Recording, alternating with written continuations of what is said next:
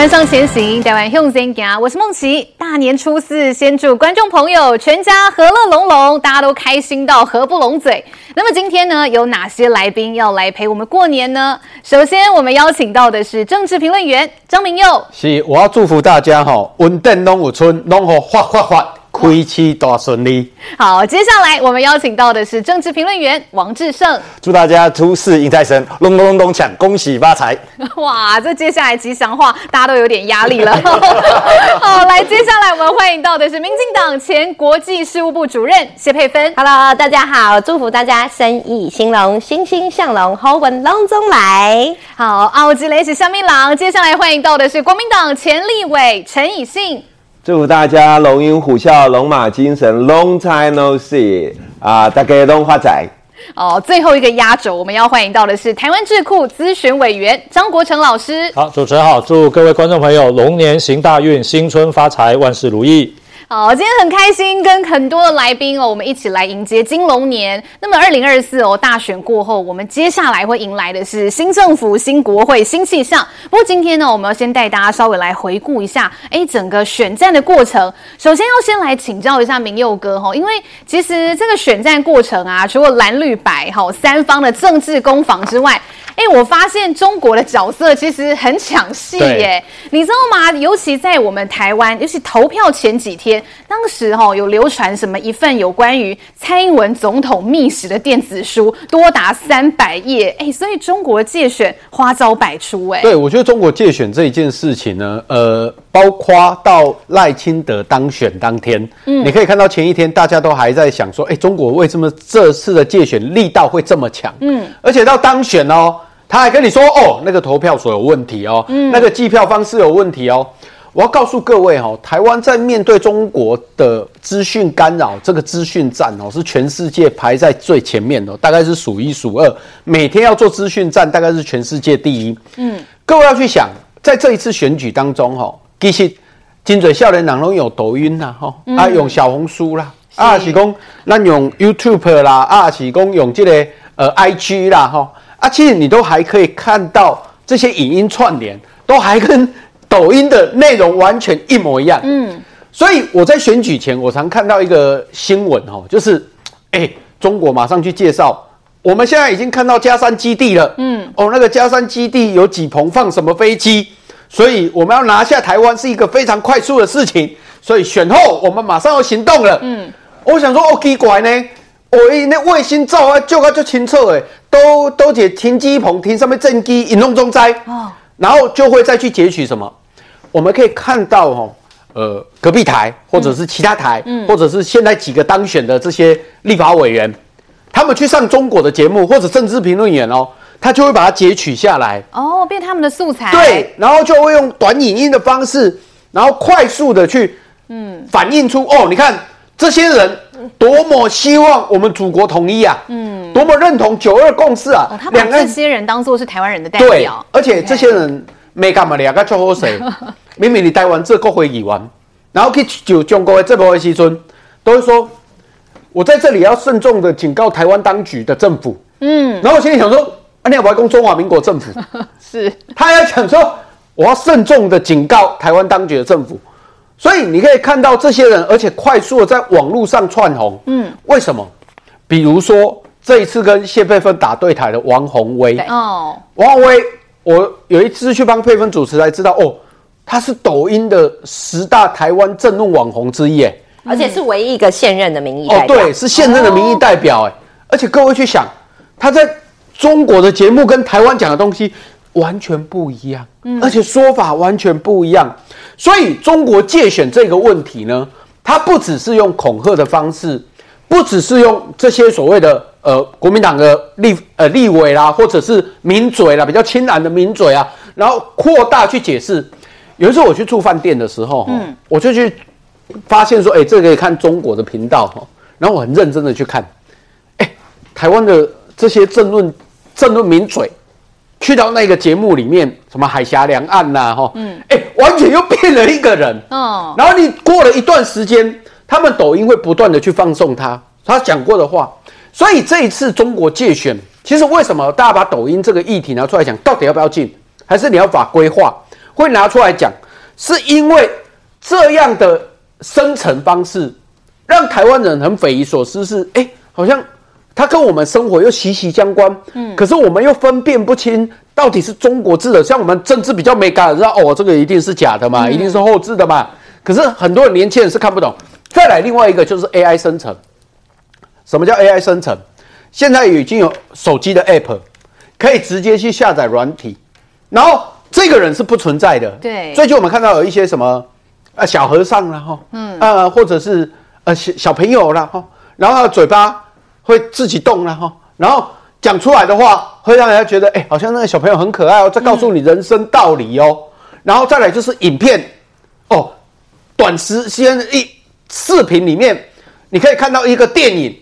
中国的解放军多厉害，怎么样压日本鬼子？然后中国解放军怎么样神奇的一拳，把日本兵打败，然后就制造这种仇日的情分。所以还有就是他们的生活也会影响到台湾年年轻人的价值观。嗯，因为我们看这些短影音的时候，最多的是什么？就是。每个都开宾利，每个都开劳斯莱斯，好像大家都生活过得非常，就是非常好啦，非常的奢靡这样。然后每个都背爱马仕，每个都拍 LV，然后都是限定款的包包。哇！然后就拍短短影音，告诉你说：“哎，你看我们住的这个房子有多豪华！哇，鸟飞过去要飞十五分钟才停得下来那种感觉。”然后就让台湾年轻人就有一种很错误的观念，说：“哎，明明这样时空背景，为什么我生活这么辛苦啊？”嗯。那为什么我现在在送外送啊？嗯，为什么我现在为了助学贷款的事情要想办法？嗯、为什么我爸爸妈妈没有把我生在那么有钱的环境呢？哎，真的，影片看久了会有这样子的想法，然后就开始会有一些埋怨。然后中国在这时候不止文化的统战，嗯、价值观的统战，真的是入岛入户到入心。嗯，然后而且是之前习近平讲过的，不管任何的年龄阶层，嗯、我都要让你感觉到。我们对于台湾统一的急迫性，所以包括习近平讲话，我告诉各位，他们都有办法去截取出来，包括他到非洲去啦，包括他到哪里去啊？截取出来之后，好像习近平已经改变了非洲人的文化背景跟生活。嗯，因为你知道，我们很多以前在非洲有邦交国的，然后被中国金钱利诱的，然后就变成把它变成短影音之后，告诉你说，在中国统治之下。没有穷人呐、啊，大家都会当亏劳斯莱斯啊，都会当亏宾利啦。然后这样的资讯战呢，对台湾来说，除了价值观是受影响之外，有人也会担心说，哎，选前的时候就会，包括我们在中南部都会听到一个声音说，阿公爱怕来呢。嗯，那民进党动算中国人被出气完了，为什么？我发现很多是看短影音的，嗯，他们根本没有意识到说，这些讯息不过就是在做文攻恐吓的一部分而已。所以这一次中国的界选，就像赖清德讲的，是比以往还要严重的。嗯、但是我也要对，那我也要问，未来我们面对这样的态度是什么？嗯，速发布的态度是什么？我觉得这未来是台湾非常严峻的挑战。没有错哦，因为这一次也有投入选举的，包括有宜信委员，还有配分嘛。我先请教配分，然后在整个选举过程当中，让你觉得最离谱的中国界选的花样是什么呢？配分，其实我记得哈、哦，这次选举之前，大家不是在说，哎，好多的地方里长，哎，怎么都跑中国去？嗯，其实我在中山北、中山选，哎，有一阵子，哎，跟我比较好的里长跟我说，哎，最近哦，好多他附近的里。全部都跑到中国去了，啊、全部都不在，是纠团吗？还是怎么样？纠团。那也有里长哦，他是先是呃太太是里长啊，先生告诉我说，啊，他下礼拜不在哦，要他们要一起去上海。哦，哦，我说哦，你是去玩吗？他说嗯，我也搞不太清楚，反正就是里长们大家揪一揪就一起去哦。嗯、我说来，反正很便宜啦，就一起去了。哦，哦啊，你说这个去上海去去中国做什么呢？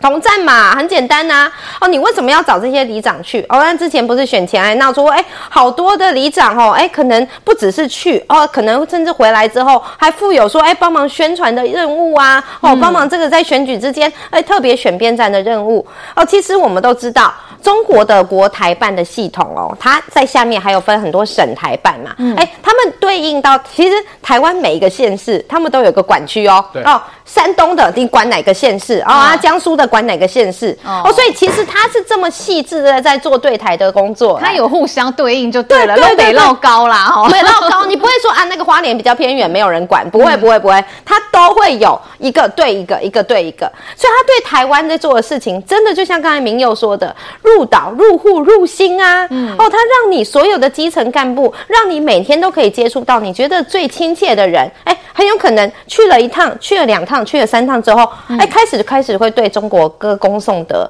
开始会觉得，哎，这个国家其实也不错，哎，嗯，好，因为其实我知道很多的年轻人呐，包括我以前的时候，也会去参参加这一种的，怎么中国的这种交换交流的团体，嗯，不，你去的时候，他一定都是让你吃好的，住好的。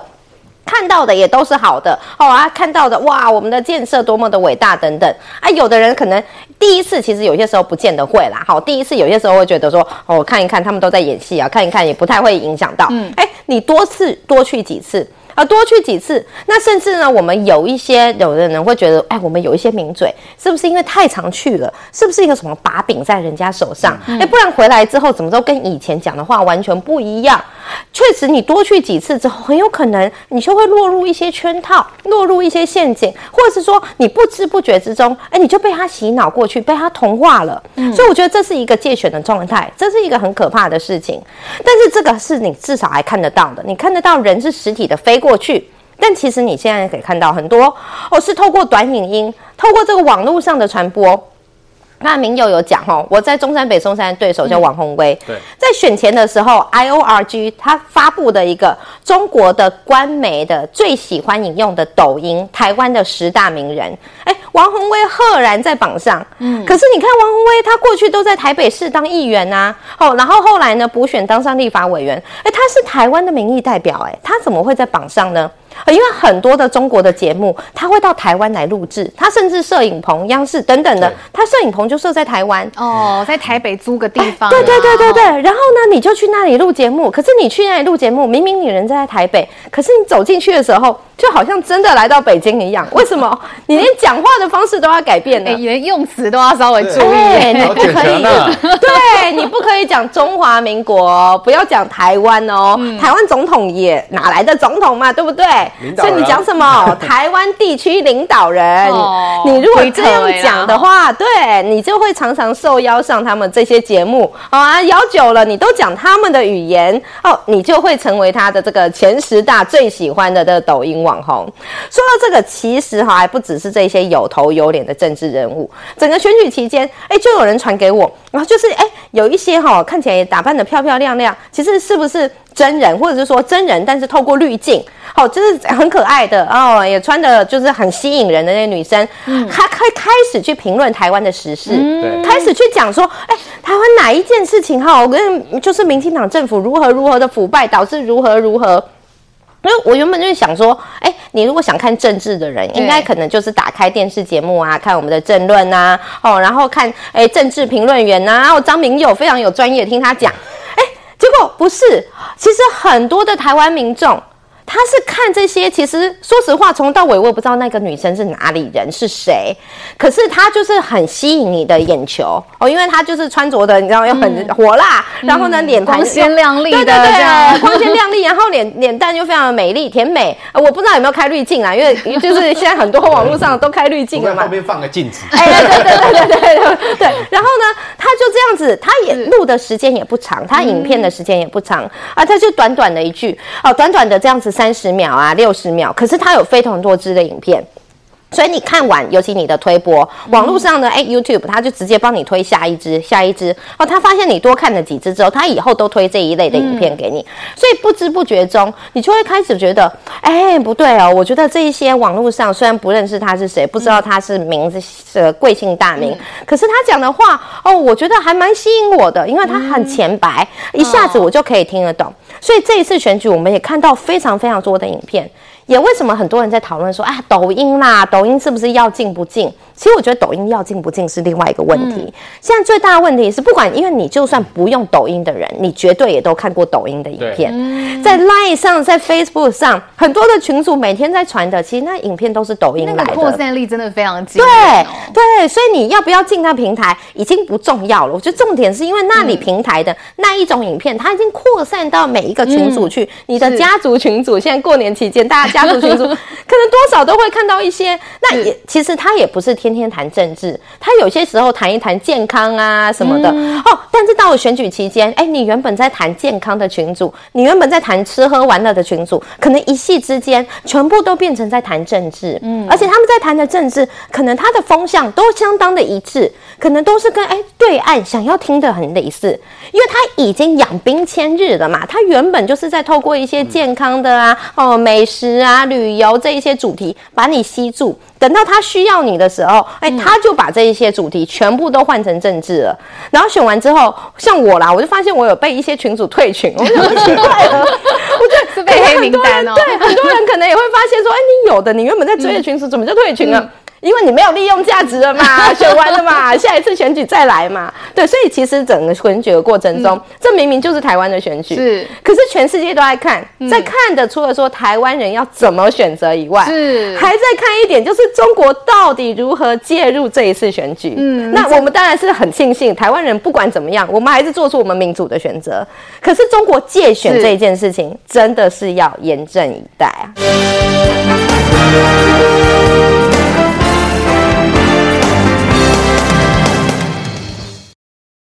国的影子哦，在选举当中如影随形哎，这个以信委员，因为说真的，到目前为止，大家对于包括这个郭台铭董事长啊，好，包括他的退选，哎，这隐隐约约跟中国有没有关系？说真的，哎，坊间也很多人在讨论。所以这一次中国对我们台湾哎借选的力道，哎，国民党这边会怎么样来看呢？委员，我刚刚听到两位来宾啊，这么样子谈到抖音的效果啊，然后对岸借选的影响啊。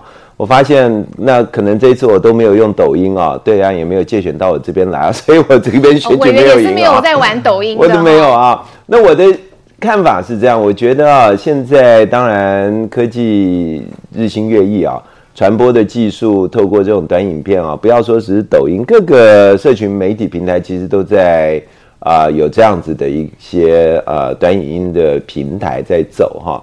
那你说它效果到底是怎么样？我觉得这一次，当然我也注意到很多人都大量在看短影音，就连我自己，呃，下班回去有时候，呃，哎，看到有趣的影片啊，一看接着就一直在看了，因为它都有一些演算法，对，你会想要轻松，所以这是一个传播平台的演变。那至于你说到像现在我们一直在扩大。有关于啊、呃，对岸借选、中共借选，利利用这种抖音或者说是影音的平台传递假讯息啊、呃，然后影响我们的选举的判断。我自己是觉得其实没有那么悲观。为什么？因为台湾人每天都在看那么多的讯息，然后是不是真的会受到这些讯息真真假假的一些影响？其实台湾的民主，我觉得大家要有更多的信心。其实就以这次选举而言，或许我们大家都看到很多讯息，或许很多讯息未必那么正确，但是台湾人都没有判断的能力吗？都受到这个影响吗？嗯、如果真的这么有效，现在对对，所以现在也就是说，其实我是觉得哈，其实。啊、呃，对我们的民主要多一点的信心啊，嗯、对人民的判断能力要多一点信心。但是，我觉得这一次选举跟以往有什么不一样的地方，在于就是说哈，两岸的因素过去在我们历次总统大选，其实都可以说是最重要的决定性因素。嗯、那举一些案例，譬如说二零零四年那个时候，我们有两个公投，基本上都是反对中国大陆的一个公投啊。那在二零零四年的选举，二零。零八年啊，也是等于是九二共识，然后之后要回到这个呃两岸啊、这个和平稳定的现状。二零一二年也是如此。那到二零二零年，我们又看到有香港因素啊，它都成为我们总统大选的决定性因素。那可是这次二零二四年。你可以看到，我觉得两岸因素在这次显然并不是最主要的一个决定因素。这次决定因素当然有蓝白合或者不合，或者说是候选人个人的特质啊相关的一些问题。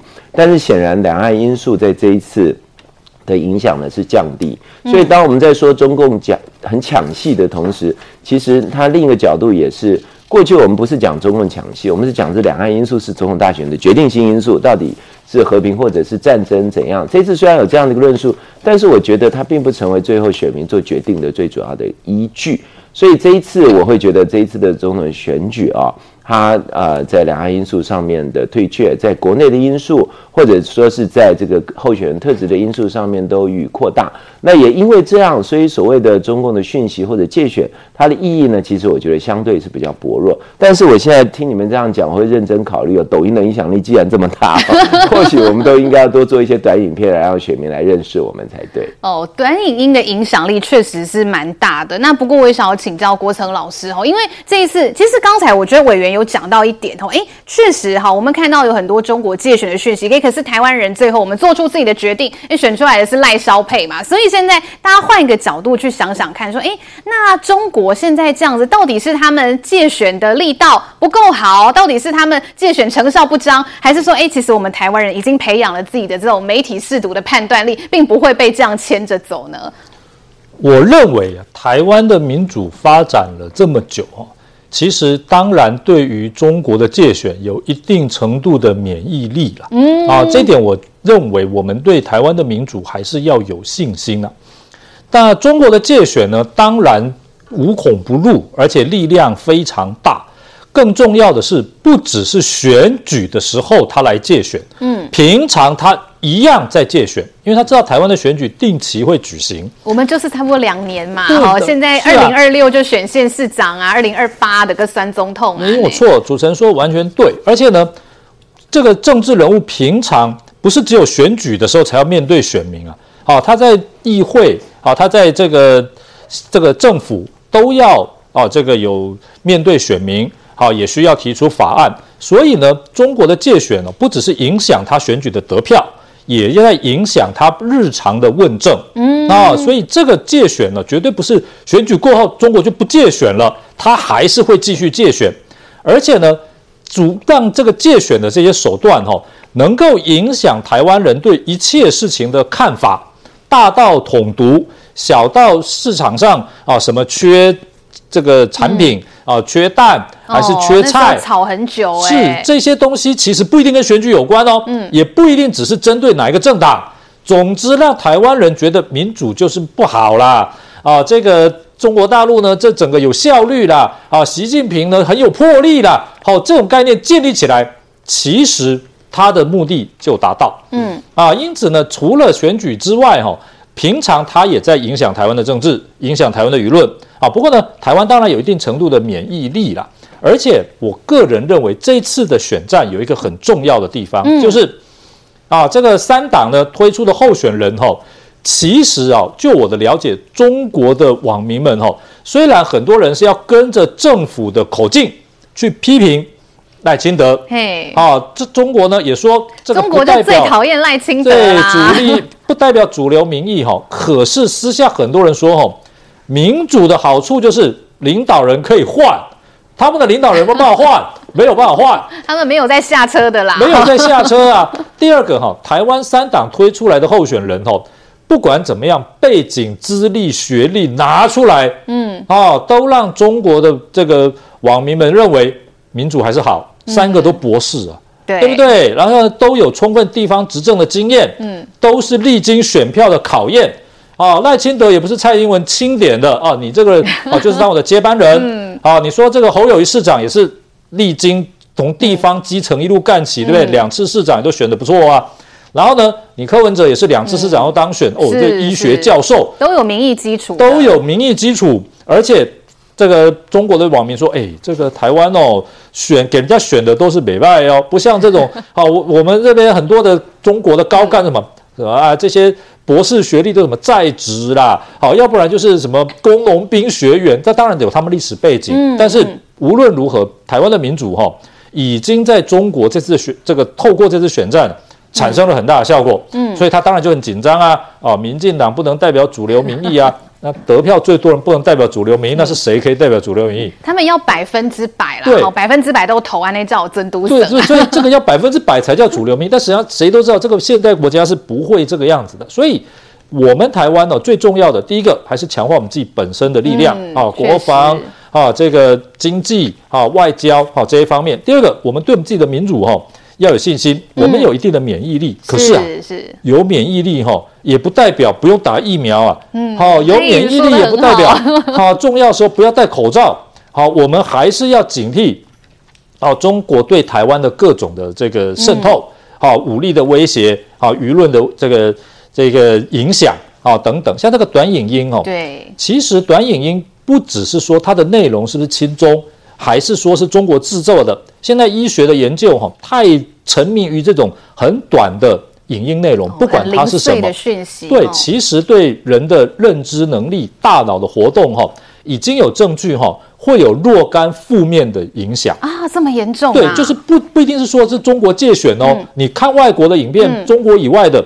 其实看多了哈，对于人的思维、好叙事、好这个大脑内部活动哈，目前看来哈，都可能有负面的影响。所以美国很多州哈都已经这个对于这个抖音都有一定程度的这个法律的约束。这不是说中国借选，美国要选举，老像中国要借选哦，还没有到那个阶段了，还没有到那个能力。可是哎，这个东西就是要注意。所以现在的政府哦，老实说，应该是要针对这些新兴的传播工具。对于各个阶层的影响，也不只是说年轻人啦。我一直也不觉得说啊，这个年轻人好像就是单独支持某个政党，好就对他们失去信心。因为我看老一辈的长者，大家对网络的使用 也是很重度啊，很频繁哦。我们要对年轻人，对我们老人家，就是说这种新兴的嗯媒体、新兴的传播工具，它一定会存在的，嗯，它一定会有影响的。好，就这个我们的重点是怎么样让它对于健康、对于社会的负面影响。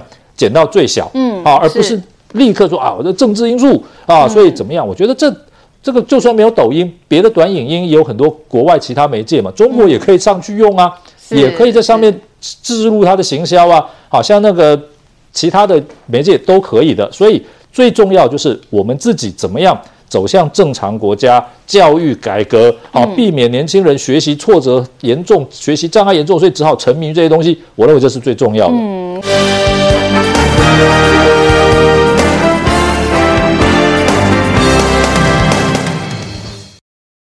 智正老师，我们台湾人做出的抉择，选出赖萧佩，那是三组里面中国最讨厌的一组啦。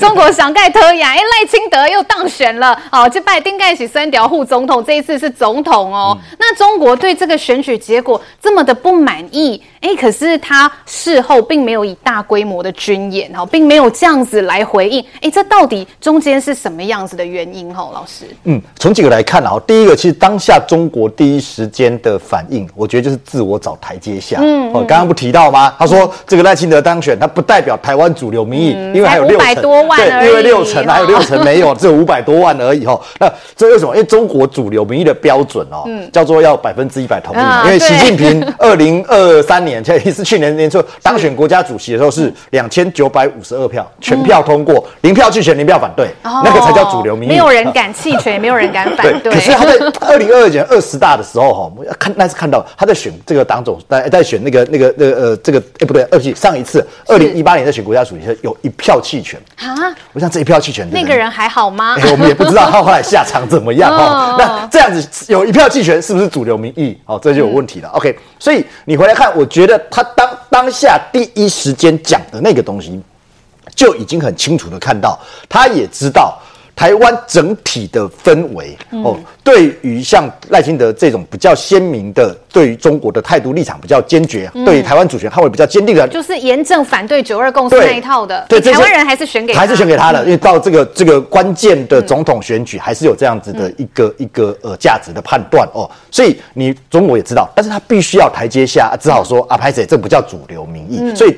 在这个情况之下，也可以判断得出来。那既然不是主流民意，我就不需要过多过大的恫吓啦。哦，所以要自圆其说，哎、欸，要演戏要演全套嘛。好、哦，所以你说那又不对啊？那有诺鲁的断交的问题哦。我的看法是这样，嗯、就是说诺鲁断交这件事情，当然要有一个宣泄的出口，就是、说哎、欸，我们还是有做了这件事情、嗯、哦。那即便撒了大把的银子、嗯、哦，即便这种挖了一个这个邦交国，但、嗯、但是我们还是做了一件哦。对于说这个赖清德当选嘛，以施以伯承的做法哦，类似稍微一点颜色瞧瞧。哎，对，那当然我刚才讲演戏演全套，这样才有台阶可以下。虽然不是主流民意，但是我们还是盯着赖清德在看。哦，这是这样的情况了。那可是这并不代表中国接下来对于台湾就会。这种所谓比较怀柔或比较这种、嗯、呃，这种这种这种，以后也不是风平浪静哦。哦，那当然是不会的了哈。我延续了刚刚几位来宾讲的一个状况，我都开玩笑讲，刚刚国成讲讲的对，就是、说借选是常态，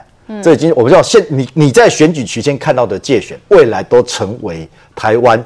面对中国的干预的常态，嗯、不管在各式的这种所谓的媒体、影音的其实民生方面、经济方面各，对对，那包括刚刚佩芬讲到你说什么村里长，我现选举的时候就去这一些，选完举之后去了更多哦，那怎么办？哦？那你说这种民生经济的，只要有一有风吹草动。嗯那些东西的它怎么样重新包装反馈回来，去影响台湾青年轻人的这种感呃认知哦，这其实影响很大的。嗯、我印象最深刻是一个，就是前两年在公投的时候，在、嗯、啊不是公公投完之后，我们不是开放这个辅导的这个相关的食品吗？哦，那不是一直中国一直讲说这个辅导的水进来，那些鱼啊都变成都变成有有有这个核能污染的鱼啊不能吃啊！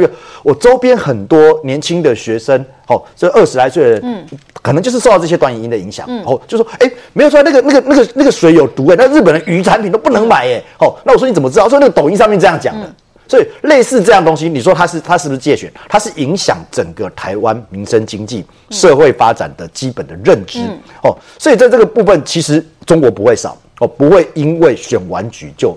降就就就这个降低，所以这个部分其实我们是无法避免的。那接下来只是看政府怎么样。刚刚尹信伟也提到了，在媒体识读上面做好。这个我还是有一个有一点不同的概念。与其啊，大家还记不记得选举的时候有一位这个北语女的这个国文老师，不在讲说多念古文吗？然后都不懂礼不懂礼义廉耻吗？我说。古文这么重要，或许重要，嗯、但是与其现在现在这个短影音的时代，你与其念这些古文才懂礼义廉耻，嗯、你不如培养更多年轻人的媒体视读跟公民素养，嗯，那个可能会更重要，嗯，那个可能才能够更应应这种快速变迁的讯息跟这种这种认知作战的做法哦。是，好，这个是这个部分。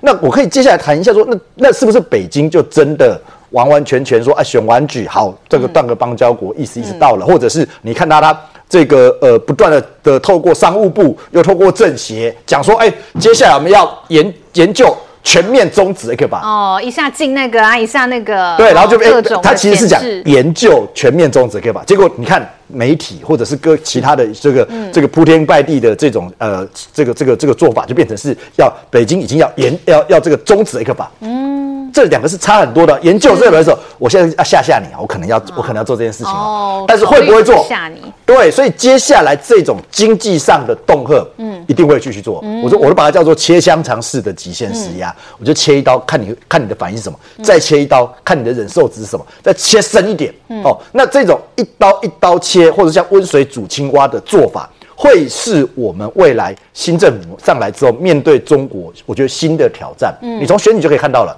是过去我们讲文攻武赫、软硬两手，嗯、当然都还是还有。可是你会看到，今年中国更多是这种常进人的角色。哦，在介选的当中，不管是讯息的，不管是实体的这个村里长，或者是呃中国文化艺术的压迫，嗯、这种各式各样的这种东西，他其实他后面当一个常进人，在后面操弄的角色，这一些东西。其实新政府会面对到更多。我现在比较担心的是什么？我现在比较担心的是，呃，有一些这个，譬如说政党或者台湾特定的所谓的在台湾的这个政治代理人，是，是他采取跟北京一致的态度跟立场，回过头来去压迫或者是要挟政府。我觉得这是让我们现在比较担忧的事情。我觉得还是要团结一致对外。我再举一个例子，这个我觉得是要谴责的，一样在选举的过程当中。那时候其实选举的过程当中，呃，台东县长那个就他们呃率团到中国去嘛，然后接着就开放了台东的凤梨世家。哎，国台办说，你看这个在台东县跟一个呃一个一个农业团体的合作之下，在承认九二共识的合作之下，那个那个虫都没有问题了，农药也都没有问题了。九二共识是万灵丹，你知道吗？那这种情况以后会不会发生？会。因为他一定会跳过赖清德政府领导的这样子的。原来九二共识是治虫的药啦，九二共识 可以治虫，可以治对治百病。哦，皮亚买塞加，通通都可以。啊，对啊，弄个皮亚买塞啊，好，所以这个问题其实你说接下来会不会有更多的这种所谓的嗯政治代理人，嗯，哦，透过这种啊，我承认九二共识，我接受中国的一中原则，来换取中国给你的经济利益代价，而抽这样。架空我们的中央，所以这个部分其实是未来政府非常非常需要谨慎。其实在野党也必须戒慎恐惧的面对你被中国用这种方式分化的可能性。没有，这些都会是未来四年我刚刚讲叫做介选的延长赛。对，因为其实我们大家自己的这个主权意识，其实大部分的台湾人是蛮高的。所以民佑其实在选前，我印象中是选前一周还是没几天，好，马英九前总统突然蹦出的那一句话，哦，就是两岸关系的部分必须。要去相信习近平，哎，这些话因为是选前没几天的，后来蓝营担心到最后选前之夜没有让他上台，这是不是跟侯友谊最后的这个开票结果这个当中的这个影响，您又怎么样看？我觉得对深蓝会比较有影响，嗯，因为马英九讲这句话的时候，确实让蓝营的一片哗然嘛。嗯、那时候本来是说哦，选前之夜不是九月来嘛，欸、然后对，大家还记得吗？马英九还帮侯友谊跟呃。赵少康登广告，哎、欸，还开机呢，被公格呢。可是他那一句话确实是重创。当然有人说哦，那可能是访问他的过程，你把它解解、嗯、解读错误，或者是呃断章取义。嗯，可是他确实讲那一句话。嗯，在外交呃两岸发展上面要相信习近平的路的路线。可是这对台湾有没有影响？很大影响，因为你是。当过总统的人啊，对，然后你又长期主张是九二共识啊。虽然我常讲，国民党你只要开大会的时候发每人发一张考卷，嗯，每个人对九二共识的看法，嗯，我告诉各位，没有一个会是一样的，嗯，没有一个会是一样的。大家讲的都没赶快啊。对，所以在选举的中间的时候，赵少康也一直在讲九二共识啊，这个侯友也在讲九二共识啊。可是我想问。侯友宜的九二共识跟赵少康的九二共识是一样的吗？嗯，其实大家也是听不懂啊。所以很多年轻人说：“哦，赵少康在讲九二共识，马英九也讲九二共识，到底有没有九二共识？国民党为什么死守的九二共识？”所以当侯友宜要去诠释九二共识，好像你要入国民党当他的候选人，你唯一的门票，你要拿到一张门票，你就是要先写说：“嗯，我认同九二共识。”嗯，然后。侯友宜的九二共识是说，在宪法的原则之下的九二共识，所以你看国民党他们被这个箍紧箍咒已经锁到哈，年轻票进不来，大家宁愿去投给这个呃柯文哲，也不愿意去投给侯友宜。他的主要共识真济人的不爱听。所以你看有这个三党哈，少年票上就会政党，不是民进党了，嗯，是国民党呢，嗯，想说以你两岸论述稳定。很多人不会去认同国民党啊，包括年轻人，或许没有经历过太阳花学运，可是他不会去认同国民党，原因是什么？诶，在我的思维里面，台湾就是一个民主的国家，在我的思维里面，不管你叫中华民国台湾，或者中华民国好了，它就是一个国家，在国际社会里面，我的认知它就是一个国家。嗯，可是你怎么硬要我去承认我跟中国是有关系的呢？所以我最近。看一个就过年嘛，反正无聊，我就看了一个短视频啊，短影音，就人国外的台湾人或者是国外中国人，去问问国外的学生说：“哎，你懂不懂九二共识里面的中华民国到底有没有包含中国，或中国有没有包含中华民国？”很多人回答不出来，然后每一个问三个人，答案都不一样，所以各位要去思考，这就是台湾的地位。台湾地位在国际法上确实有很大的争议，但是我要讲，在蔡英文总统定调中华民国台湾之后，我们走向了全世界。而马英九一席，我相信习近平的言论，我要告诉各位，尤其是在选前，那真的是重创国民党啊！蓝白蓝白合的问题已经让国民党被打到了。打到不行了，你无缘无故，好不容易气势开始在形成起来了，啊、已经渐渐快要进入焦灼的状态了。说不一定，这个柯文哲拿三百六十九万票，其中有一百多万本来是要投国民党的，因为马英九那一句话，年轻人说哦哦，不要不要不要不要不要，马英九贡献对对对，还是不要玩好了哦。国民党你看到现在想法都还没改变，死守这几十年来下来那个九二共识的谎言。所以我要告诉各位，要跟时代走到走在一起，要跟年轻人走在一起。从这次选举里面，我真的很慎重的呼吁国民党或民进党，嗯，你必须去思考年轻人的想法，年轻人他需要什么，而不是说哦，我们一昧的把我们的政治主张往很高的位阶去抬，嗯，然后让大家开始讨论说，哦，第一个，哦，我到底有没有亡国感，或者是我有没有认同感？或我对血统上有没有认同，族群上有没有认同，有很多很多的问题去堆叠出来。不止国民党要面对这个问题，民进党在未来，嗯，然后你看已经三届了嘛，吼，是是。啊，要第四届嘞，嗯，啊，要第四届，你不要让我少年党感动。三次已经是打破魔咒了。对，各位要去思考哦，政党轮替当然是民主国家常态，但是台湾的地位从来就是没办法接受说，哎。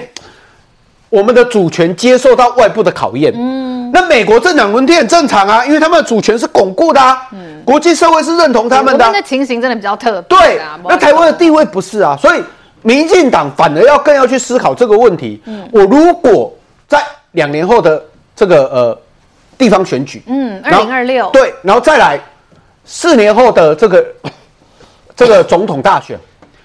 你的主张如果没有跟年轻人去呼应，嗯，你不断的去强化所谓的呃跟中国的关系，那我们要去思考我们的论述要怎么论述了。这个东西它会变成陈旧的。我说成就是那个变老旧的意思啊。不管是国民党的九二共识，或者我们现在的主张，它会随着时代变成成就。那我们就要去思考，我们要怎么样呼应社会。而且去强化台湾的主权，怎么样让国际社会看到台湾，而被看到的台湾，怎么让年轻人感受到？嗯，我反而觉得这是最重要的一部分。嗯。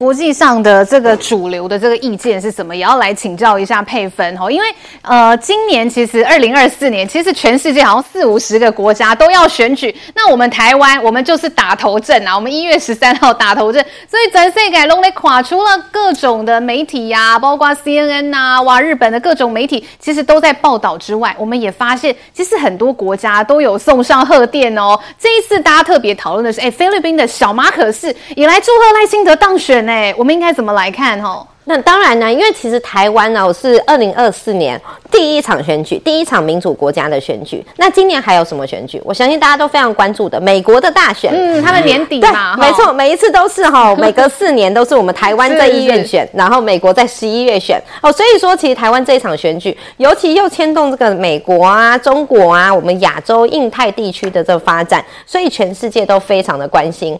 因为这一次我自己有选立委嘛，嗯，哦，那选举开票当天晚上啊，当然因为我很支很多支持者都来服务处啊，都来竞选总部，哎，结果你知道我那个时候还得跑出去接电话，接什么电话？嗯，BBC 啊，岳阳对，岳阳受访电话，因为有一个他原本就已经跟我约好，对，他是 live 的节目。哦。所以我就哎，只能这边去接，好，然后跟他讲说他在问什么，他可以分哈佛毕业啦，这英文采访完全没有问题。对，他不是在问我的选举，他在问的是我们总统的大选。哦，这个结果怎么看？这个结果怎么看？说赖清德当选这件事情，那我当然跟他解释啊，就是在从国际的角度来看，哦，这代表说我们台湾接下来我们台湾的人民还是选择过去蔡英文总统这样的路线，哦，就是维持我们台湾的这个自主非常重要。我们的民主法治，然后跟美国友好、跟日本等等的理念相近的民主国家，大家一起努力哦。对中国，我们其实也是很开放，我们很愿意跟他交流。可是前提是不要设限，不要先给我一个九二共识，每次都说一定要接受他的版本的九二共识，然后他的版本的九二共识就是一国两制台湾方案嘛。那个时候，我我就这样子，好，BBC 接完，后来过没几分钟，他们又传讯息来说。另外一个 BBC 节目也想访问我，我想说，哦，我现在还有一整桌、一整一整房间的这个支持者要安抚，说，好好好，没问题。哦，啊他说，哦，因为刚才听了我的那个访问之后，另外一个节目也要来访问我，觉得很有意思，很想了解台湾。对对对，所以你就知道说，大家全世界对于台湾多么重视。你知道，像 BBC，它是英国最大的哦，那那他每天要关注的是多少的国际的新闻？嗯、为什么大家这个时候，尤其在选前那一周，哦，像德国之声也是，嗯。我要去车队扫街啊！结果德国资深的记者在外面堵我，他说可不可以借他两分钟的时间？哦，我说我们都已经约好，就是你知道有贵宾来一起要去扫街哦，车队扫街。他说两分钟就好，可是他真的很需要我们台湾人来讲一下，就是我们的这一场总统大选是什么意义？是是，真的那个时候真的是全世界的这种外国的记者啊、外媒啊，哦，大的你有听过的，然后小的一点的，然后就是以前可能不常出现在台湾新闻的，可是在各自。国家也都很有影响力的，纷纷来到台湾。你光是看这个赖萧他们国际记者会下下面多少的记者，多少的外媒，就可以看得出来。包括丹麦啊、卢森堡，哎，离我们超远的国家，通通都派媒体来，真的超级多，三百多家。对，真的很挤满了，挤爆了。而且其实不只是选举当天，或者是选举前几天哦。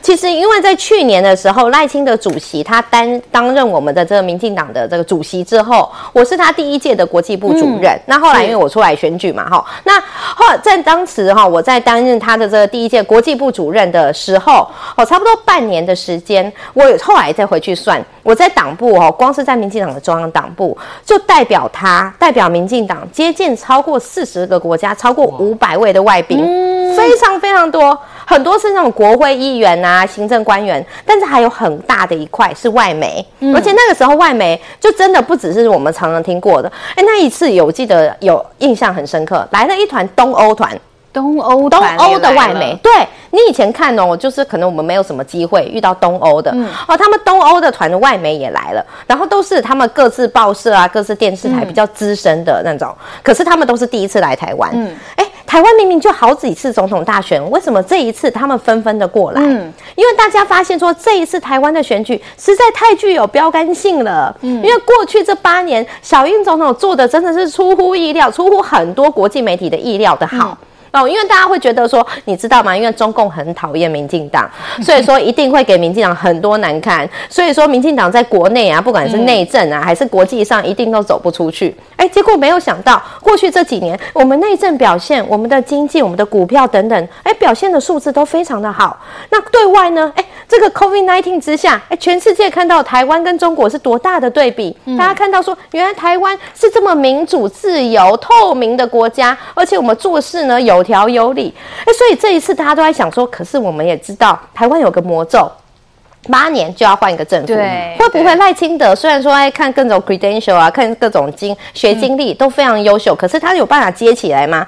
所以其实从去年二零二三年的年初，一年多前，我们选举一年多前，这些外媒就在问这个问题了。所以你看得出来说，这一场选举哦，我们大家真的是要给自己一个掌声鼓励啦。嗯、我们投的这一张票，真的不只是我们自己在台湾里面自己自嗨、自己投的很开心而已，全世界都在看，看我们这样子。又一次的经历了民主的选举，又一次的选择了我们未来要走哪一条道路。真的，这一场我真的觉得大家应该真的给自己一个赞，好好的给自己一个好好的鼓励一下。我们台湾人真的是民主的标杆，真的是不只是亚洲，全世界大家都在非常赞叹我们的民主选举。二零二四年民主国家的第一场选举就是台湾的这一场总统大选，没有错。不管当天大家是投给谁，只要有去投，哎，这就是完成了这个民主的使命哦。我也请教这个国成老师，这一次的这个国际观选团，还有包括佩芬刚才讲的，哎，包括哎，其实民党候选人赖清德啊，或是国民党的侯友宜、柯文哲，哎，他们都有召开国际记者会哦。其实来的那个外媒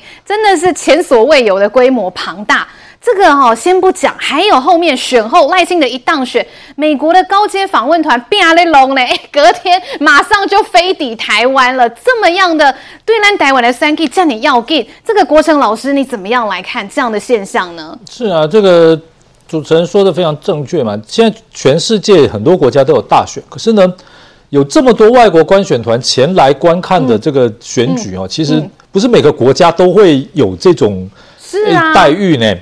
啊，这当然一方面，我们我们跟日本的选举比起来，我懒得看老雷这挂了，然后我们就比较热闹。是日本的选举哦，相对来讲比较他们走那种低调的路线，比较低调，因为政治体制嘛，然后日本的投票率也没有台湾那么高，然后。我们看了这次的选举，国际间非常重视，为什么？因为中国不断的用武力在威胁，嗯，好、哦，军机绕台，军舰绕台，啊，选前还有这个卫星飞过台湾的上空，啊、哦，发了国家级警报，国家警报，哦，大家担心会不会接下来还有什么后续的行动？嗯，啊，因此这个在炮火下、威胁下的民主，能不能如期有效的顺利进行？嗯、这个是台湾人向全世界展现我们的实力，这是非常重要的。第二就是台湾的。好，这个投票以及这个计票的方式，哈，也被很多国家认为第三世界国家是可以学习。嗯，啊，因为呢，这个一人一张选票，啊，验证身份，啊，从基隆到鹅銮鼻，啊，从宜兰到马祖，是每一个投票所的总统大选政党选举的选票都是长得一模一样。嗯，这就代表什么？这就是团结，这就是意志。好，这就代表我们是一个共同体。啊，所以全部的人，不管你住在哪里，你只要是这个啊，这个国民，你就有投下同样的一票，表达同样的意见。好，这种东西，台湾人哦，经过了几十年，刚刚讲阿摩西啊，来的倒票我们就些呢。嗯。但是哈，就很多外国人士看来，对我们这些学政治人看来，哈，这是一个非常非常重要的进步。嗯。好，然后像刚才啊，这个问题讲到这个国际记者会，也看到哎，三党哦都有具有国际观的人才啊。哦，民进党那不用讲配一分，对不对？国民党以信兄，对不对？哦，这个拿出来英文都是非常流利，下下教的，下下教都有外国哦这个知名学校的学历。好，国际记者会也不用安排，哎，谁可以发言，谁不能发言？大家看那个中国外交部记者会，就是谁可以发言，谁不能发言？国台办记者会都安排好的，有 say 好的啦，都有 say 好的。这个三党候选人的国际记者会都是。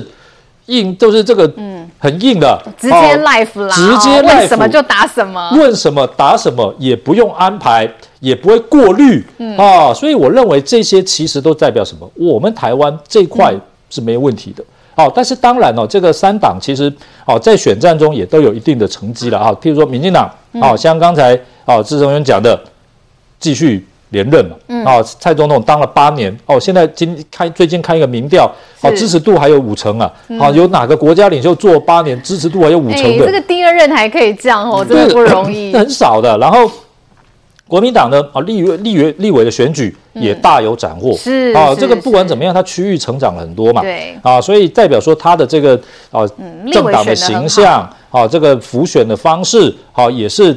让这个选民至少在立委的选举啊，也是愿意支持他的啊。那这个柯文哲更不用讲了，异军突起，对不对？三百多万票啊，不然他的票是从哪里来的？至少啊，也是一个相当重要的成就。代表什么人啊？在这个游戏规则之下啊，最重要是争取选民的支持。而不是争取什么特别的外国的支持啦，啊，争取什么财团的支持啦，啊，台湾最有钱的人也没办法参加选，也没有 也没有参加选举嘛，对不对？好，也不是得到最高支持的人，当然他有他个人考虑的因素，所以我认为这个国际看到就是台湾这个民主是 OK 的。嗯，第二，这次的选举哦，我注意到民进党不用讲了，就是这个侯国民党的这个侯市长候选人哦，也讲过什么，他任内不会讨论统一问题。嗯。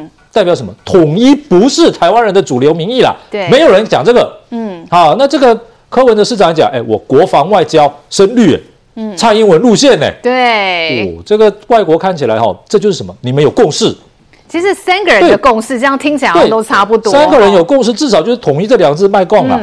好，这个对于中国来讲，当然是打脸嘛，对不对？总是讲和平统一啊，一国两制啊，这个结果三位主要候选人。都不强调统一，嗯，都没有统一，嗯，好，都强调很多内政啊，我这个呃青年啊学费免费啦，啊青年贷款啦，啊这些其实都代表说大家心里面重点还是民意嘛，嗯，啊这个选票在哪里？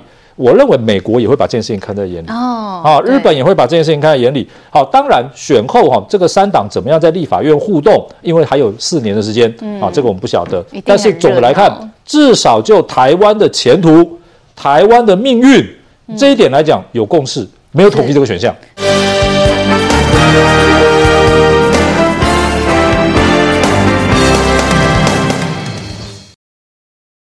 另外，我想请教这个宜信委员一下，因为有关于刚才一直讲到美国也有派这个这个高阶访问团来到台湾。其实说真的啦，因为美国年底他们自己也要举办大选了，所以针对于赖清德的当选，诶，美国方面他们对于台湾有什么样的看法？哈，委员。嗯，首先啊，刚才佩芬在讲这个投票当天啊，有好几个外媒访问他。嗯、其实那一天啊，除了访问他，也访问我。然后你也接到很多电话，是不是？隔空在世界的其他角落也在交手，也同台啊。那 BBC 那天对我也有两场访问，嗯，然后前一天路透社还跟我的车啊，然后整个在 跟你在台南扫街啊，对，对，跟着我在台南扫街在拍摄。哎、欸，他们真的。专访的很认真呢，还跟着你们去扫街哦。有有，而且他因为他需要画面，而且他也需要对地方的立委选举的分析，嗯、因为他们这一次我发现他们关注台湾的选举，不止总统大选，他们对国会也相当的关注。嗯、立委的可能他们也闻到了三党不过半的这样的一个可能的变化。因为选前大概大家的预估就是差不多这样。对对，所以这一次我可以看到外媒的确对台湾有很多的关心。当然，一方面。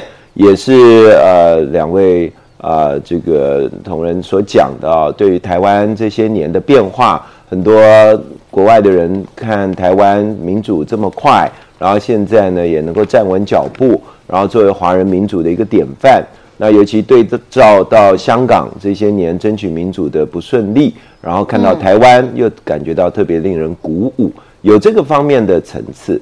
但是我觉得另一个方面，这么多外媒越来越关心台湾，其实是来自于中共因素的扩大，嗯，中国势力的崛起，然后使得他们对于这个地缘政治的关心呢，啊、呃，这个超过了啊、呃、过去的程度。而在这个地缘政治的中国崛起的因素里面，台湾议题又是它最不稳定的因素，在中国。的这个所有的决策过程当中，就是对于台湾议题是最不理性决策的，是充满了情绪，充满了情感，充满了啊、呃，所以对他们而言，这是一个最不稳定、最不确定的因素。所以外媒很多来台湾，其实他们观察的并不是谁会赢，而是到底选完以后会不会打仗，到底两局、嗯、会不会有大的动荡？对，会不会有大的动荡？这个地方的政治风险，这个地方的局势的不稳定会不会继续？嗯这个是几乎我碰到所有的外媒，他共同关心的问题，其实在这个地方。所以，我们从一个角度来理解，就是说，当然我们台湾增加了很多的能见度。嗯，一方面是我们越来越不一样，越来越呃改变，越来越好。但另一个方向，方面是人家觉得你越来越危险，然后越来越有潜在的不稳定的因子啊。那在这个里里面呢，我再来看到刚才梦琪所问到美国的访问团，其实也是在这个结构里面。第一个，美国访问团，当然他来啊，在这个很短的时间里面，然后一方面我们新任的总统当选人已经出炉了，当然是来祝贺，嗯嗯，但是祝贺不用那么快，不需要那么赶，这么赶的同时，他们是当选隔天，对，我我认为另一个用意也是在于说希望稳定。嗯，现在对美国而言，他希望稳定。其实啊，每当他发现台湾有不稳定的因子的时候，其实在过去这一年以来。你可以看到 AIT 理事主席三番两次来台湾，过去是两三年没有来一趟，嗯、去年是三番两次啊来，频率变高了。哎，然后再来就是从被动变主动，本来都是我们一再邀请啊，希望他来。嗯他们才好不容易来一次，现在都不用邀请。而且委委员，我有注意到，因为 AIT 的理事其实他们来，他们是一次接见，就是也不算接见啦，就是跟三位的这个总统的候选人都有见到面哦，都有，哦，所以不会偏心没有，所以他们需要全面的去了解。而这一次在这么短的时间来，我认为啊，一方面祝贺，但是最主要的背后原因是不希望出乱子哦。原因是因为啊，现在美中。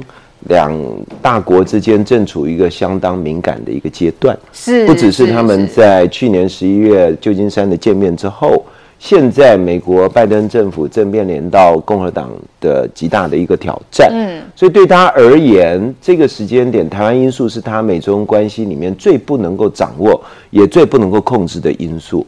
对他而言，这个啊，没有事。是最好的事，嗯，所以在这次总统大选，而总统大选又是他最不能够掌握，他又尊重台湾的民主，那所以在这个时间点，我认为啊，他虽然结果还没有出来之前，他早就安排好要赶快来了，不然你也不来不及当选，对，不管谁当选，他要赶快来啊，他他基本上他是我认为是站在一个稳定台海局势，然后有助于台美关系的持续，然后避免。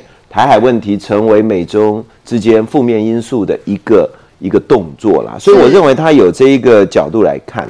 那当然，我觉得刚才我们也谈到了有关于诺鲁，诺鲁这个事情，我认为也是，他也没有办法马上发生，我觉得也是安排了一段时间。嗯，然后呢，在这个选后，好，那如果说这个，嗯，呃，赖清德当选，赖清德当选了，那就来一个下马威。嗯、我认为有这个意味在。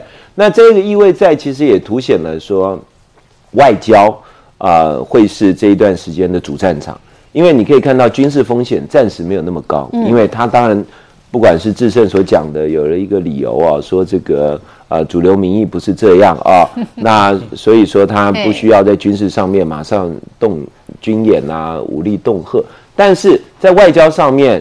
其实另一部分的一个紧压就有可能会出来，所以我觉得今年不管在南太平洋，甚至南美，我们都必须要注意到外交战呃重新再起来的一个可能性。是是。而台湾也必须要认真看待未来，要是邦交国不断的减少，对我们国际人格上面的一个冲击，我觉得这是我们共同都要面对的一个问题。嗯，因为未来这个外交场域会不会我们台湾在这上面会不会亮红灯呢？这个要请教智胜老师啦。因为当然赖清德他现在的 partner 哈，未来。哈，我们的这个准副总统肖美琴，大家都知道以前是我们的驻美大使嘛。嗯、其实一直有人在讨论说，哎，肖美琴，好，副总统他的角色，有的人说，哦，国民党可能很爱讲说啊，是不是这个美国觉得说啊，要派他来，好监督一下赖清德？但是另外一方面，也有人说，因为肖美琴在驻美大使表现非常好，所以他是美国相当信赖的伙伴。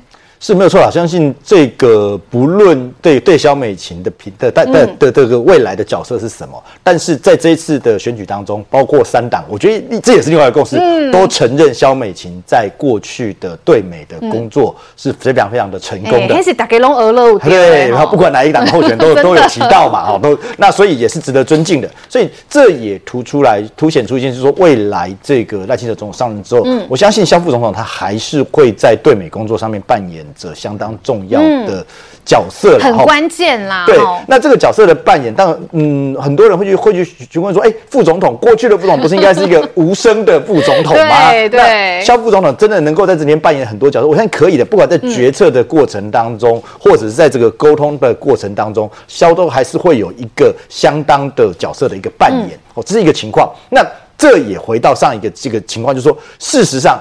没有没有错，台湾的外交在中国的这种软硬兼施下面，嗯、处境只会越来越艰难哦。那艰难的问题，刚刚已经也提到说，第一个部分会会面对到是邦交国哦。嗯、不过我觉得这个部分，我倒对台湾民众、台湾人民是非常非常有信心的。也就是说，台湾民众并不会因为我们邦交国是二十个、是十个，甚至有中国这个妄言说要把台湾全部的零邦交，嗯，那我们就不是一个主权独立的国家。包括有越来越多的台湾民众都认为说。不管我有多少个邦交国，嗯，我就是一个主权独立的国家。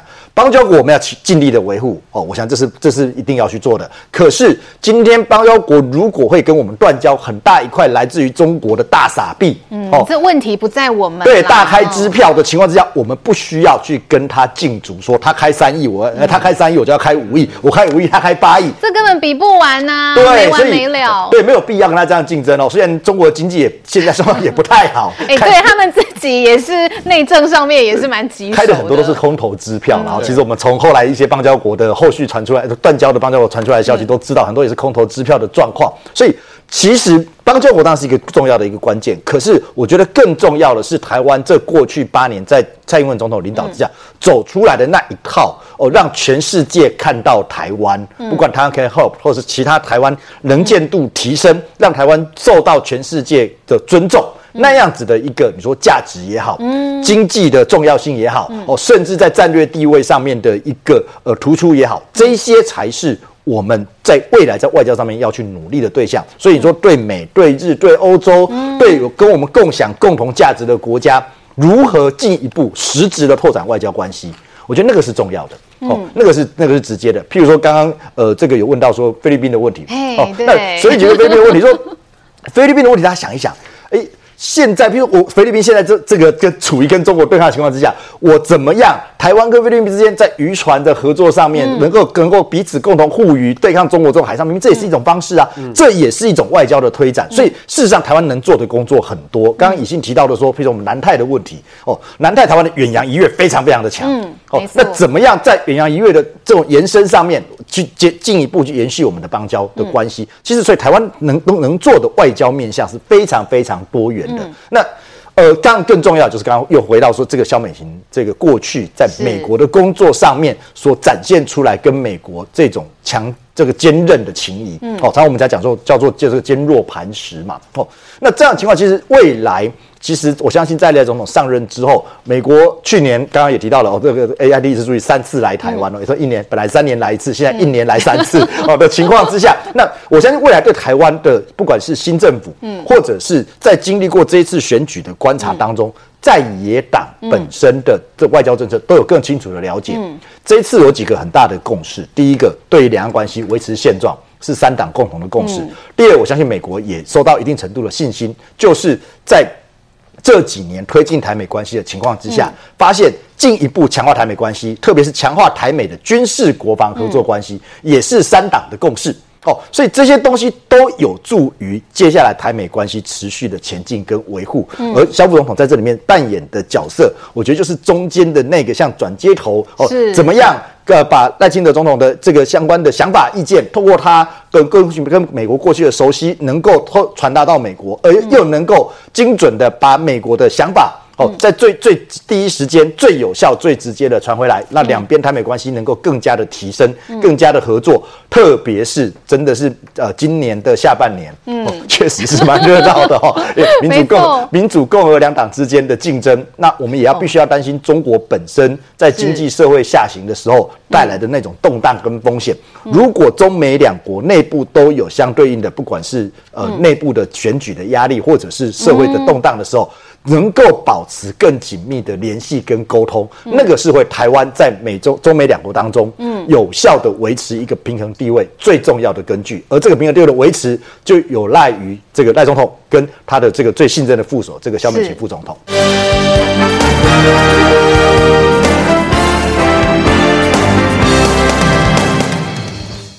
国际媒体上对于台湾的政坛一定是觉得非常有意思哈，因为铭祐哥这一次柯文哲的民众党哈，虽然没有选赢哎，可是他们横扫了三百六十九万票哦，哎，这股力量真的不容小觑。所以现在也有人在说啊，哎，包括赵春山老师，他有说，其实中国也在看哦，他们也在观察，哎，到底柯文哲哎，这能不能够成气候呢？也是观察指标。这一次的选举，它呈现出来的是我的生活要怎么办？因为我这八年，蔡英文的执政之下，对美的关系、外交的关系，不管中国怎么样的断交，其实对年轻人来说，他们根本不 care。你中国要断交我们多少国家？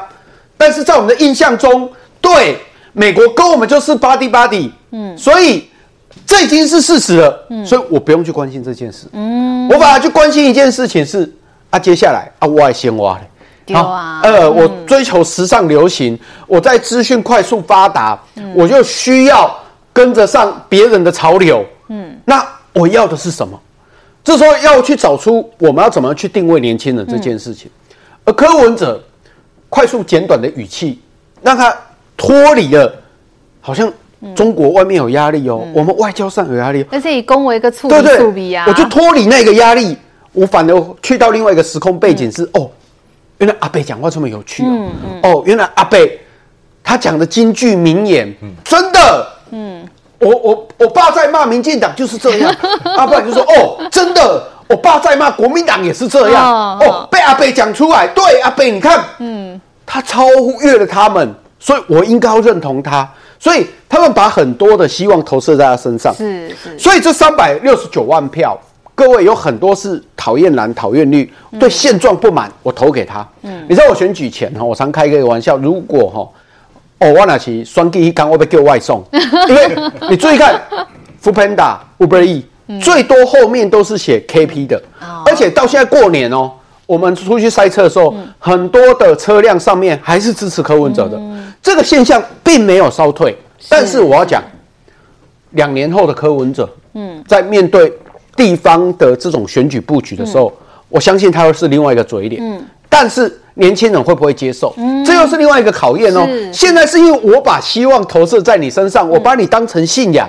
嗯，但是五二零之后，你跟政府的态度是什么？嗯，你跟在野的态度是什么？哎，这反而就是另外一个考验。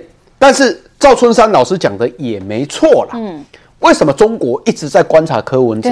因为。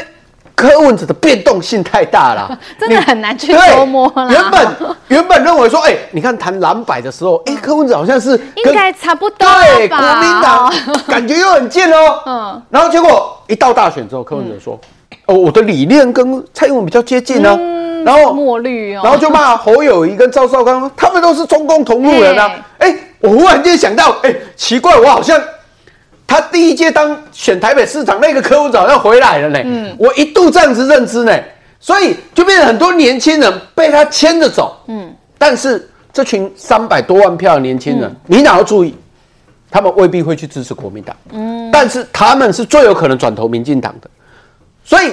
这一点反而你要去注意到，说我们怎么样把这些议题聚焦出了他们生活跟需求之外，是是更多政治的理念跟国际政治的现实，嗯，应该让年轻人用简短的方式去了解。嗯，我相信两年后的其中选举，嗯，柯文哲能不能成功扎根，让小草变森林？嗯，我觉得最大的关键是什么？嗯，这个滋润的养分是在于民进党。你能不能好好做，然后把年轻人需要跟潮流接上的时候，我相信这森林很难形成，顶多是草皮而已。哦，小草是会到底会变草皮还是变森林？哦，这个国成老师怎么样来看柯文哲的现象？因为真的很多人说，其实现在的年轻人啊，尤其是二十到二十九岁，是所谓的天然独世代，有可能哎，绿营这边喊出了口号，什么抗中保台啊等等。这对年轻人来讲，已经就是已经是日常了。好，那国民党可能会喊政党轮替等等。现在的年轻人二十岁出生，他一出生，哎，就已经政党轮替了，所以对他们来讲，这也没有什么吸引力。但是阿北喊出来的打破蓝绿、突破蓝绿，哎，对他们来讲蛮有意思的，哎，所以这真的是蓝绿两大党的课题啊。首先呢，从生物学的角度来讲，草就是草。树就是树，小草只会变大草，不会变大树，不会变森林。好，这是确定的。我们从自然科学方面来讲，小草不会变森林了。好，树苗才会变森林。好，小草不会变森林。好，这一点是缺点。当然，这个我们过年轻松一点了哈。我个人的意思，我个人感觉是说，其实台湾的年轻人啊，对于是否要统一。嗯，啊，对中国是不是有情感哦？嗯，这一点我认为已经很淡了。对，我喜欢中国的抖音啊，我喜欢看中国的戏剧啊，甚至中国的综艺，不代表我就要做中国人了。像年轻很多人喜欢看韩综啊，对不对？韩国的综艺节目啊，对韩团也很着迷，没有说要当韩国人的。嗯，好，所以这一点我认为这个倒没有什么太大的问题。对，这是分得很清楚。对，这分得很清楚。至于说对政党的支持度哈。我个人在这个选战的前后哈，跟我们家的年轻选民跟他的朋友们哈，也都经常讨论这个问题。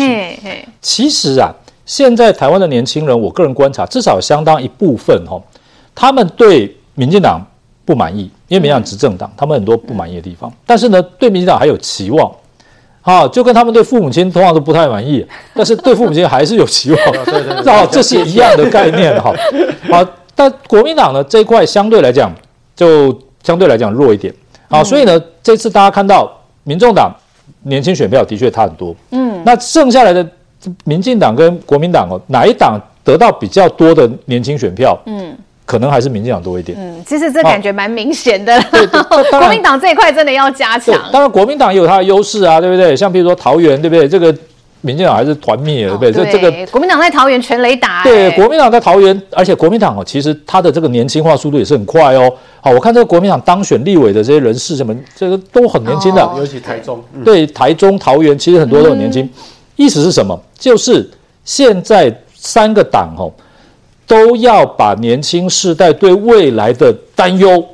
要把它放在他的政策里面。对，那年轻世代他担忧什么东西啊？我们过年当然讲吉祥话了，但是我们还是看了考看到年轻人 care 什么？房价，很恐怖啊，对不对？涨得很快啊。是。然后什么东西呢？物价哦，这个这几年来的确物价涨得也蛮凶的啊，特别是生活必须，对不对？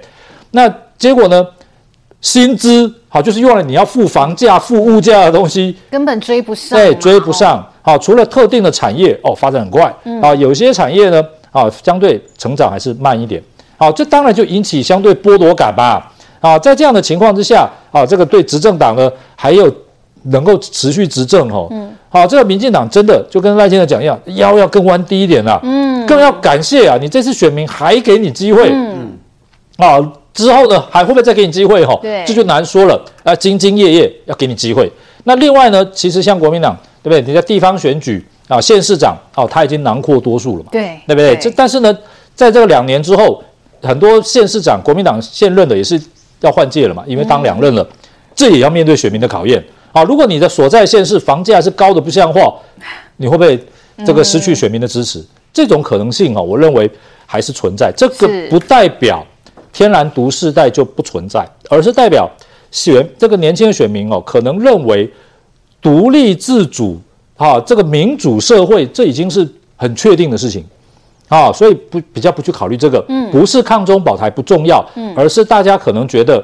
啊，这个问题上相对已经稳定，嗯，就觉得得是安内啊，得是安内，但是这不代表不重要。你国家执政的人哦，还是要把抗中保台放在很前面。嗯，你要有这个安全的环境，好，你要有强大国防，嗯，才能让所有的国民去考虑他们自己生活的问题。确实，好，一般的国民，你说买 F 三十五，好，这个是保卫台湾非常重要的武器，但一般人你不可能去买啊。你台积电再有钱，不能台积电自己去买啊，这一定要靠国家，要靠政府去处理啊。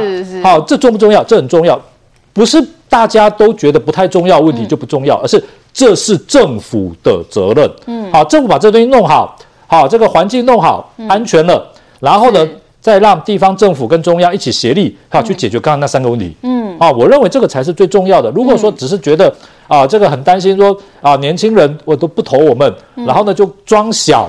装年轻，好去巴结他们，好像他们看得很恶心的。对，然后呢，要用对方。另外一些政党觉得啊，年轻人呢，啊都是小草啊，小草将会变成森林，所以我也可以高枕无忧。这也不对，小草只会长成大草啊！那，所以大家都要 认清这个环境，我认为是很重要。年轻人到底在想什么？哈，这个配分打过选举，其实应该感触也非常深。所以这次民党选完，即便赖萧佩赢得了总统，哇，再一次的来执政，可是民党其实内部也有蛮多。蛮多的这个检讨的声浪，确实是哦。因为其实我们从一选完就开始检讨这件事情，嗯、因为毕竟四年前小英拿到八百一十七万票，那这一次哦赖清德拿到五百多万票，这中间的落差，很多人都说跑到柯文哲那里去了。嗯、现在我们台湾的三党是这样子，柯文哲基本上对年轻人真的是很有吸引力，嗯，哦，那所以他有年轻票，可是他没有年长的票，嗯，哦，那国民党呢？年轻票几乎是吸不到了，除非那种真的是始终的家庭的出身的。所以说，国民党他确实有很多的年长的票，可是他年轻的票吸不到。嗯、那民进党相较之下还算比较平均一点。嗯，好，虽然说我们年轻票确实流失了一些，我们年轻票也有一些哈，不同层级的、不同的年龄的也有一些。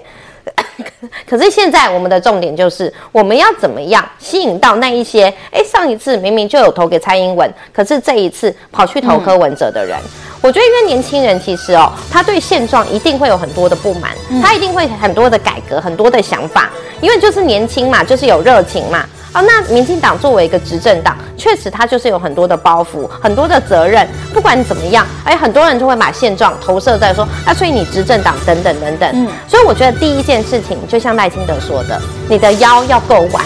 你要真的是更倾听年年轻人的心声，年轻人想要什么？